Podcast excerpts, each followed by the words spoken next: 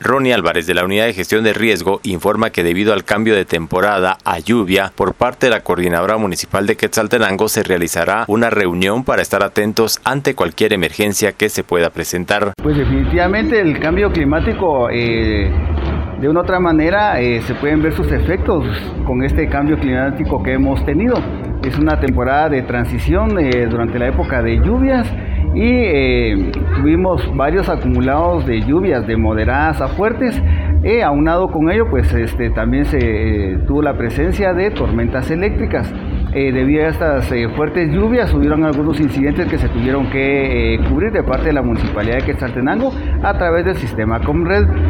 Uno de ellos es la caída de un poste por la diagonal 11, el cual pues de una otra manera fue atendido y resuelta la situación a través de las cuadrillas de empresa eléctrica municipal, así como también la pronta acción en relación a los cortes de energía que se suscitaron por la sobrecarga generada por esta tormenta eléctrica.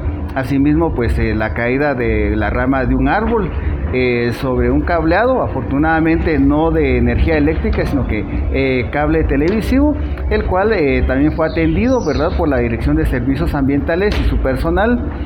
asimismo, pues hubieron algunas situaciones que atendió la Dirección de Drenajes con el personal en relación a que uno de los colectores de residuos de una empresa acá en la zona 3 se falló, eh, cediendo este, ¿verdad? Por la acumulación de lluvia y que debido a que no tenía un mantenimiento adecuado, pues este, sobrepasó su capacidad y pues estos residuos se salieron de su área, ¿verdad? Quedando eh, sobre la calle.